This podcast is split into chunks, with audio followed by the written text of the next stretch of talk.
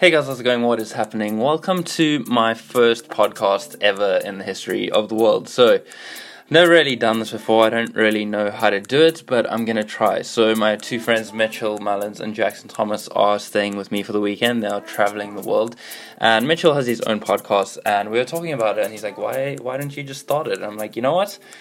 I'm just gonna do it. I have no idea how to do it, but I'm just gonna do it. And I think it's gonna be a really fun process going through all of this, figuring it out, and just creating even more content for you guys. Um, so basically, this is just a quick little introduction to what this whole thing is gonna be about.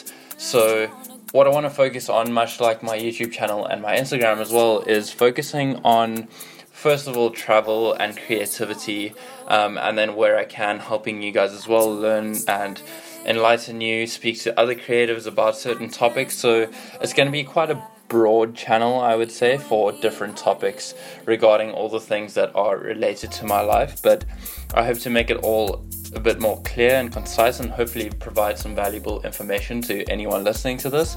I think podcasts are a really, really valuable tool for education as well. I know I myself started listening to podcasts about a year ago, so whenever I travel or just if I have any spare time um, while I'm like doing something else, if I'm busy working on an edit, like editing photos, then I'll listen to podcasts. I feel while music is really cool and it's fun to jam out to music, I feel like at times um, podcasts can just add a bit more value to your life um, and you can learn certain things while doing other things. So it's just a really great multitasking tool, I guess, to have. Um, so yeah, that's going to be the point of this podcast. Hopefully, to add some value to your lives listening, and just want to say I hope you guys enjoy it. Again, don't really know what I'm doing, but I'm going to figure it out along the way.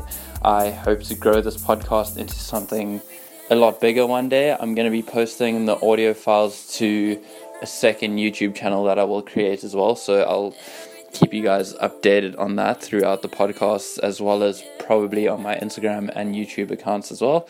Um, but as for now, I will probably link the secondary YouTube channel in my friends list on my YouTube.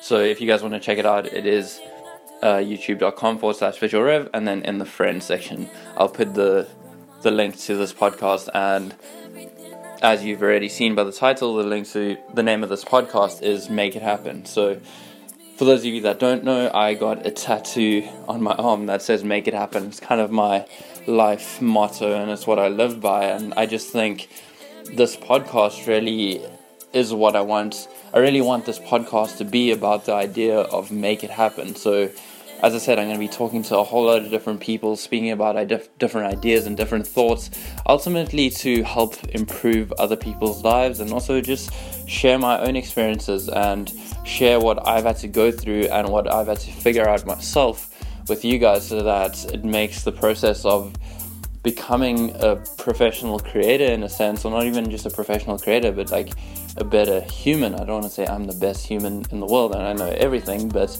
um, just sharing my, my own advice and life experiences and how I'm doing what I'm doing. I feel like I've been able to grow a good subscriber base, and obviously, I've had to do that in some way. Um, so, yeah, I just want to share that and make it public. I don't want to hide any of my tips and tricks or anything. I, I fully believe in helping other people, and I love it. I love listening to podcasts where other creators are willing to share their secrets because I feel at the end of the day, the creator, the creative person isn't an individual and it shouldn't be an individual. I think the best creative projects come from collaboration and a group of people giving all their creative inputs to create something amazing. So, again, hopefully that is what this podcast will turn into.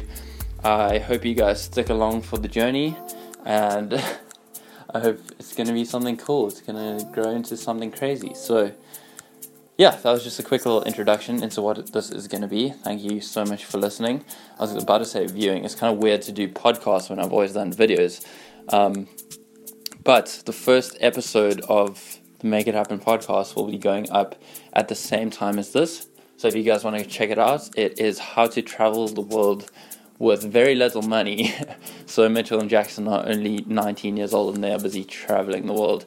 So they are the first guests on the podcast. So if you guys want to go check it out, head over to the next podcast and let me know what you think. And I don't know if there's comments on podcasts. I literally don't know how this works, but I'm going to try and we'll make it work and we'll make it happen. So in saying that, thank you again so much for watching. I hope you enjoy the series and where this journey goes with the podcasting. And I'll talk to you guys soon. In the meantime, stay weird, don't die, and make it happen.